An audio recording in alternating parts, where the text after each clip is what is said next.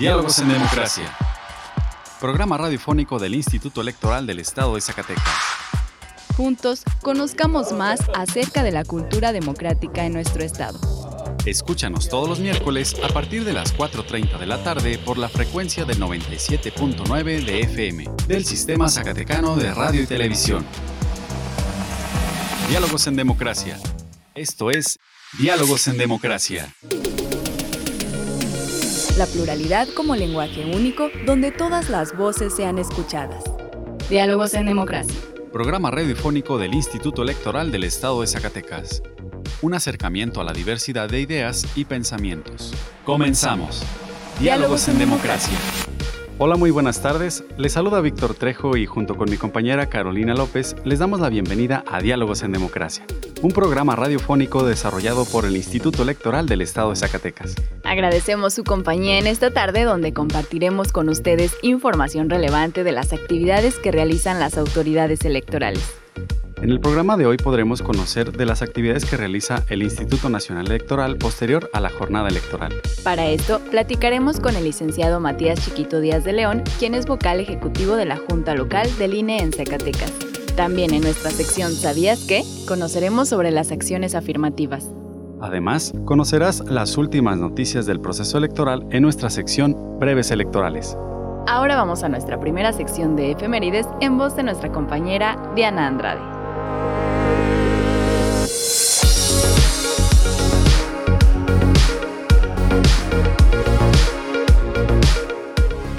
Pluralidad, donde todas las voces son escuchadas. Diálogos en democracia. Esta semana en la historia. Efemérides. Junio 21 de 1876. Muere Antonio López de Santana y Pérez Lebrón en la Ciudad de México. Junio 22 de 1909. Se da a conocer la nominación de Bernardo Reyes como candidato a vicepresidente para el Gran Partido Nacional Obrero. Junio 23 de 1914. La División del Norte toma Zacatecas. Queda destruido el Ejército Federal. Junio 24 de 1937. Lázaro Cárdenas nacionaliza los ferrocarriles nacionales de México. Junio 25 de 1856. Es expedida la Ley Lerdo de desamortización de las fincas rústicas y urbanas de las corporaciones civiles y religiosas. Junio 26 de 1811. Allende y Aldama son fusilados junio 27 de 1814. Muere Hermenegildo Galeana luchando contra una partida de realistas en el puente llamado El Salitral, en Coyuca, Guerrero. La libertad de elegir y decidir es solo nuestra. Diálogos en democracia. Diálogos en democracia. Una vez concluida la jornada electoral y realizados los cómputos de las elecciones, tanto federal como local, las autoridades electorales continúan con su labor rumbo a la conclusión del proceso electoral aún existen actividades relevantes dentro del proceso electoral. Vayamos a conocer más en nuestra entrevista de hoy con nuestra compañera Rocío de Lira. Conversando con personalidades del ámbito político electoral. Entrevista.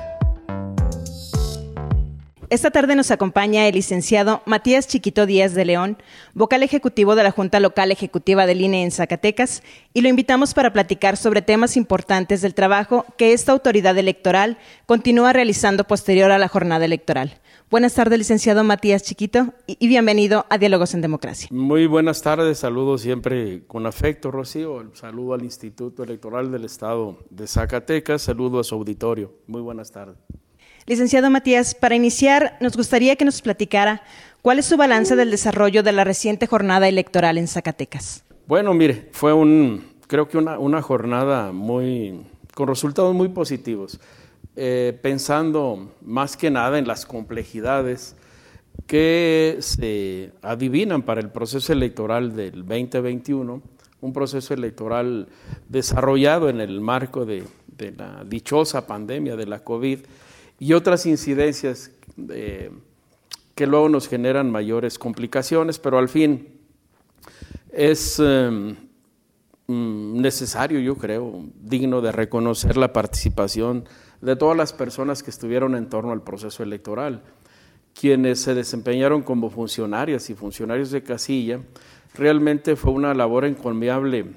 Yo le diría que compromete ver el desempeño de las y los funcionarios de casilla nos compromete más como funcionarios electorales porque realmente fue un, gran empeño el que se tuvo en, las mesas directivas. Y qué decir de quienes fueron eh, electores, votantes, eh, se tenía una expectativa de que tal vez pudiera haber poca afluencia por la dichosa pandemia, pero contrario a ello logramos una votación cercana al 60%, una votación eh, en el estado de Zacatecas, le diré cinco puntos arriba de la media nacional. Zacatecas estuvo arriba de la media nacional, la media nacional traemos un 52%.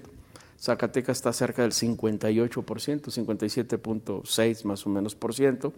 Un, un, resultado muy positivo. Hay municipios que llegaron al 80% de la votación en el estado de Zacatecas. Una participación, pues creo que muy responsable de, insisto, en quienes fueron funcionarios, funcionarios de casilla, quienes fueron representantes de partido, creo que tomaron la responsabilidad con mucho empeño. Y lejos de aquellos que critican, porque sí los hay, que eh, la apertura de casillas no fue como lo esperaban a las 8 de la mañana. Creo que lejos de, esa crítica hay que reconocer el esfuerzo de eh, pues miles de personas, 23 mil personas fueron convocadas para ser funcionarios de casilla, poco más de 40 mil fueron convocados para ser representantes de partido y ahí estuvieron desde antes de las 8 de la mañana. Quienes solo critican a veces eh, son personas que están acostumbradas a hacer poco o nada y esperan que todo se les dé eh, por obra y gracia. Y creo que instalar una mesa directiva de casilla lleva tiempo, lleva su tiempo. Y quienes integran las mesas son personas que tienen una actividad ordinaria y que dejan de hacerla para ir a cumplir una función electoral, que están ahí antes de las 8 de la mañana. Y echar a andar la mesa nos lleva más de 40 minutos, una hora. Eh, hacíamos un ejercicio, fíjese, tan solo para contar las boletas de cuatro elecciones, una casilla promedio con 750, 700 boletas. ¿Cuánto, le ¿Cuánto tiempo le lleva a una persona contar 750 boletas? Contarlas dos veces. Y si la primera y la segunda no le checa, hay que contarlas una tercera vez y luego contar de cuatro, de cuatro elecciones. Lleva tiempo tan solo el, hacer cuenta de la documentación que está en la mesa directiva y lograr echar a andar la, la mesa. Creo que es un esfuerzo que debe ser digno de reconocimiento. Insisto, antes que la crítica hay que, hay que agradecer a quienes integraron, instalaron las mesas y seguramente como experiencia debemos ir entendiendo y reconociendo que si bien legalmente estamos llamados a, iniciar la jornada electoral a las 8 de la mañana, a las 8 de la mañana estamos empezando a armar la mesa, integrar la mesa directiva de casilla, pero no necesariamente a las 8. Eh, siempre es la posibilidad de, iniciar el voto, ¿no?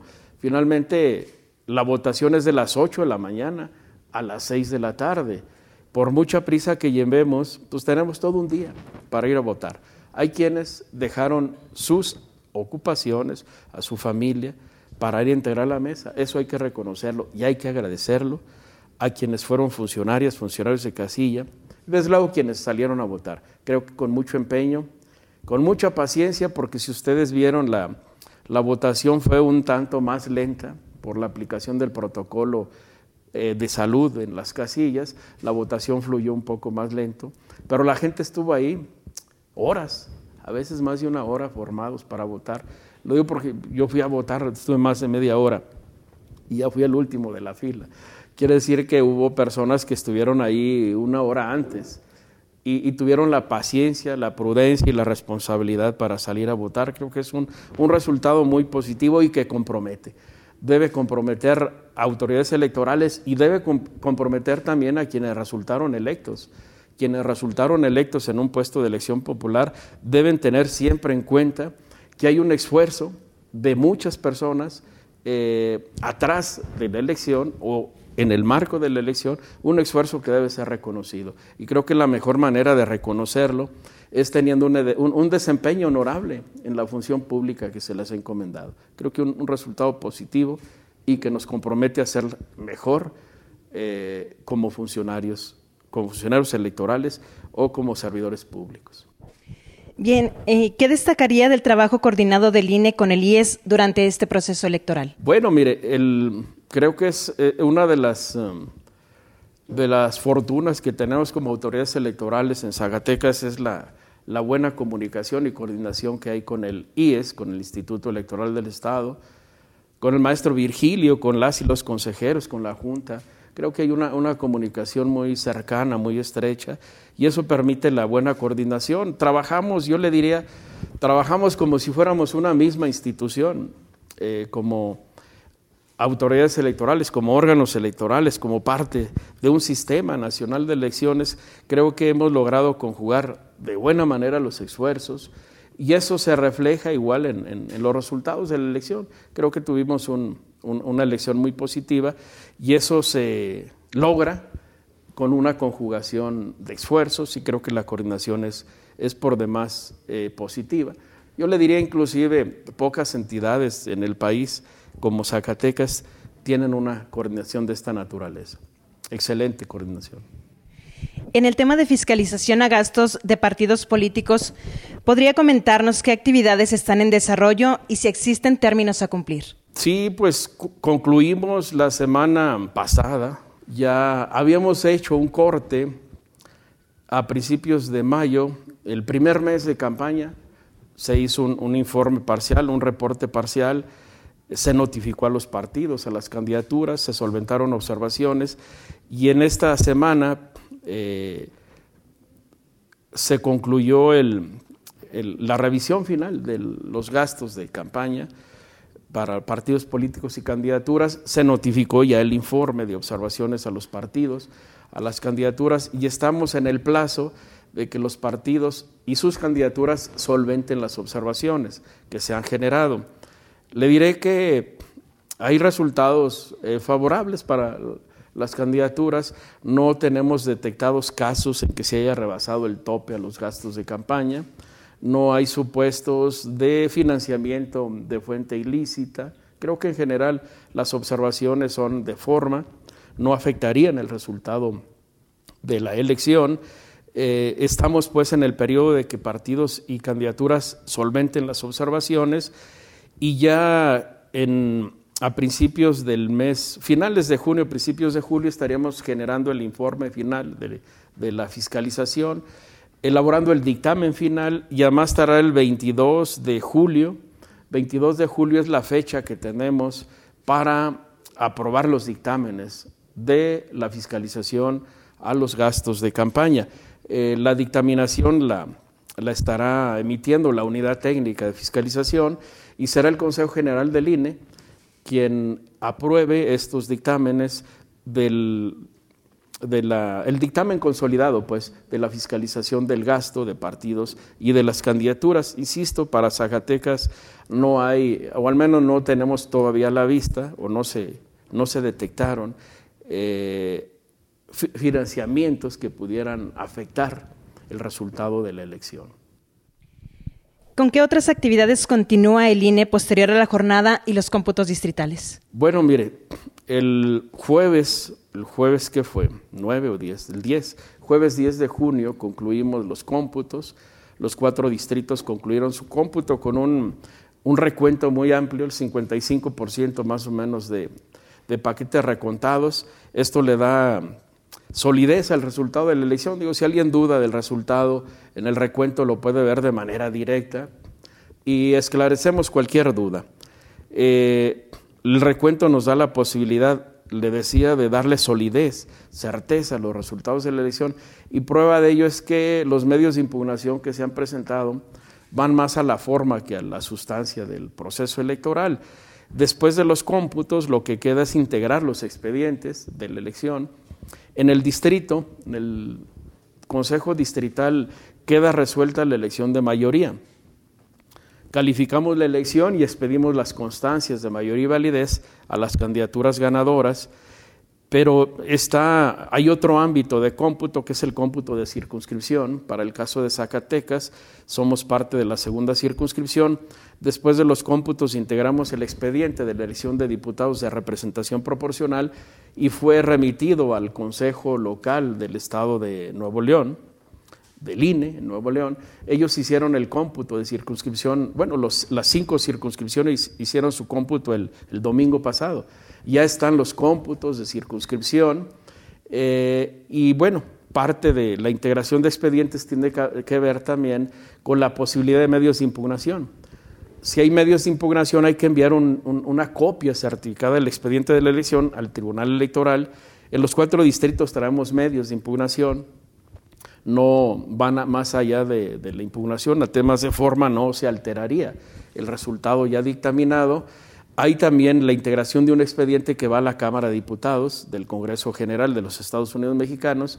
Eh, al Congreso de la Unión se entrega un expediente de la elección y al secretario ejecutivo del INE para efectos de la estadística de las elecciones federales. Es, es, la tarea que desarrollamos posterior a los cómputos, integrar estos expedientes, eh, atender los medios de impugnación y empezamos igual a integrar la estadística de las elecciones federales que será publicada seguramente a finales de este año. En el tema de la consulta popular, ¿podría comentarnos hasta el momento qué se tiene previsto para su realización? Pues estamos ya en marcha, ya iniciamos el proceso para la consulta popular que se llevará a cabo el primero de, el primer domingo de agosto, es el 1 de agosto. 1 de agosto de 2021 vamos a la consulta popular. Eh, estamos trabajando justo el día de hoy, hoy que es viernes 18, viernes 18. Hoy aprobamos la lista de las mesas receptoras de la consulta popular. Estaremos instalando 738 mesas receptoras. Digo, para ir con la, terminología, no hablamos de mesas directivas de casilla, eh, son mesas de receptoras de la consulta popular. El día de hoy designamos también a los funcionarios que serán los instructores de los funcionarios de la mesa receptora.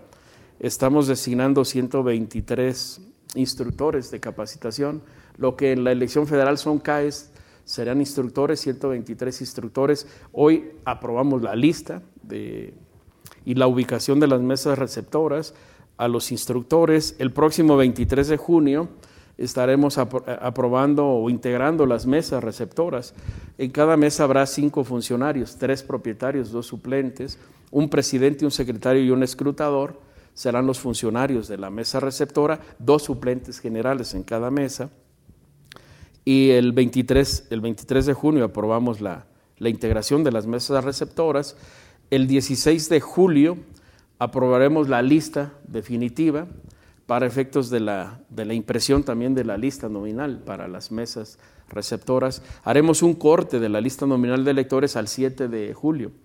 Todos los inscritos, si tengan su credencial al 7 de julio de este 2021, podrán votar en la consulta popular que se desarrollará el 1 de agosto. Entonces estamos trabajando ya en ello.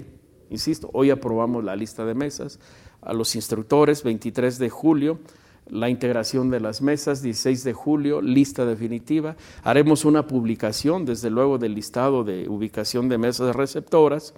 La jornada se lleva a cabo el primero de, de agosto. El mismo domingo, primero de agosto, por la noche, madrugada de lunes 2, haremos el cómputo de la consulta popular. El lunes al mediodía ya tendremos los resultados de la consulta popular en el Estado y a nivel nacional se publicarán el, el, lunes siguiente, ah, no es siguiente, es el lunes, el lunes 9, el lunes siguiente es 2, ¿verdad?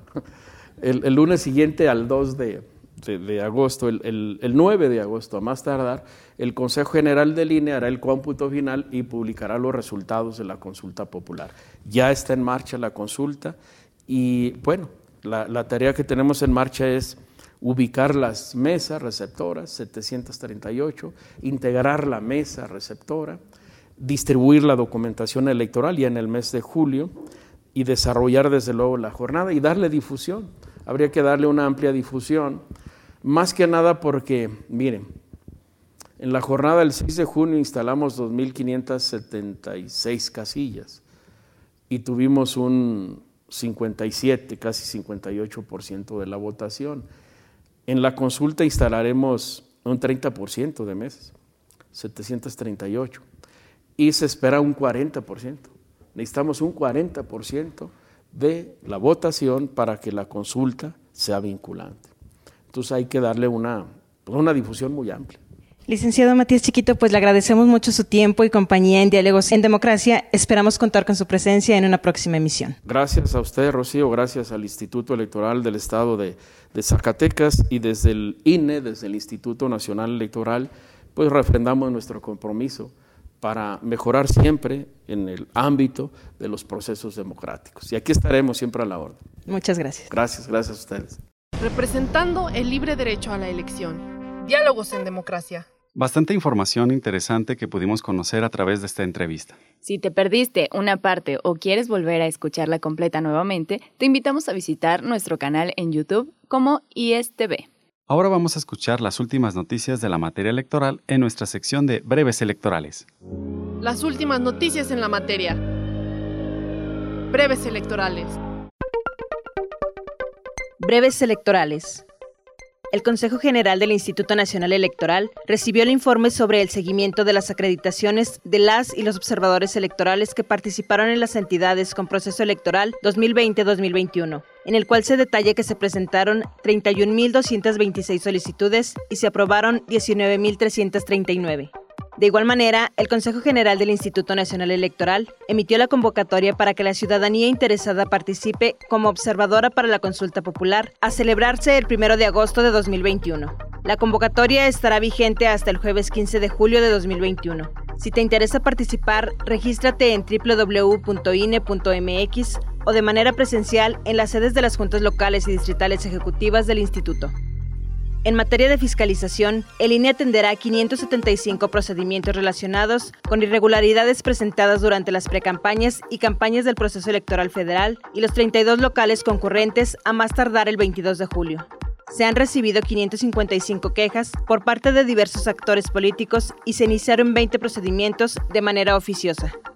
El Instituto Electoral del Estado de Zacatecas cuenta con un micrositio con información especializada respecto al liderazgo político de las mujeres. Ingresa a politicaygenero.ies.org.mx y encuentra material didáctico y de investigación en la materia.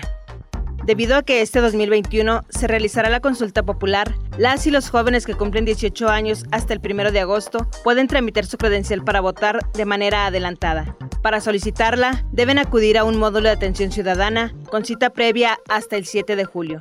Haz tu cita en www.ine.mx. El IES se encuentra realizando la clausura de los consejos electorales que han concluido sus actividades y funciones durante este proceso electoral. Si te interesa conocer más, te invitamos a visitar las redes sociales del Instituto Electoral del Estado de Zacatecas. Nuestra elección en la diversidad de, en la diversidad de pensamiento. Diálogos en democracia. Durante el desarrollo del presente proceso electoral se implementaron acciones afirmativas para garantizar el pleno ejercicio de los derechos político-electorales sin discriminación y de manera incluyente. Ahora vamos a nuestra sección de ¿Sabías qué? para escuchar una cápsula en voz de Andrea Rodríguez, quien nos explica qué son las acciones afirmativas. Los temas de interés en la materia político-electoral. ¿Sabías qué?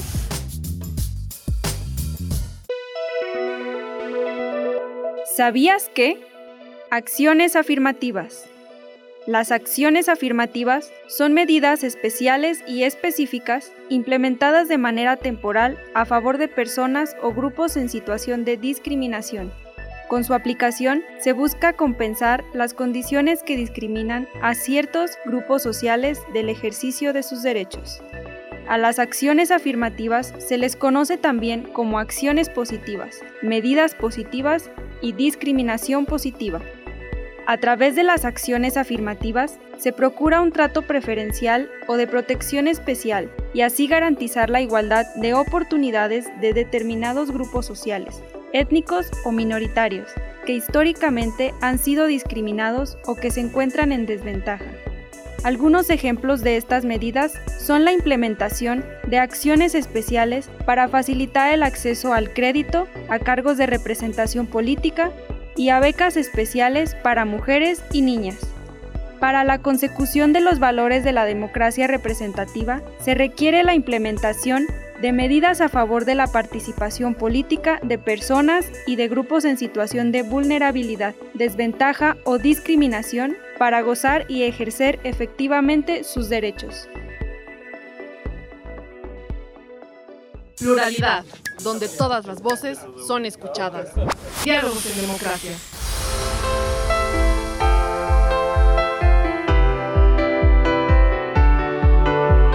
Estimados radioescuchas, hemos llegado al final de esta emisión. Los invito para que nos sigan a través de nuestra página de Facebook. Nos encuentran como Instituto Electoral del Estado de Zacatecas y aquí podrán tener información de las actividades diarias de este proceso electoral. Agradecemos su compañía en esta tarde y esperamos nos vuelvan a escuchar el próximo miércoles en punto de las 4.30 de la tarde. Agradecemos también a Radio Zacatecas y su directora Teresa Velázquez el apoyo para la difusión de este programa. También agradecemos el apoyo y el acompañamiento de Diana Andrade, Rocío de Lira, Andrea Rodríguez y Horacio Rodríguez, que hicieron posible este programa. Y recuerda que la elección sigue en tus manos. Se despide Carolina López Y Víctor Trejo. Muchas gracias. Y hasta la próxima.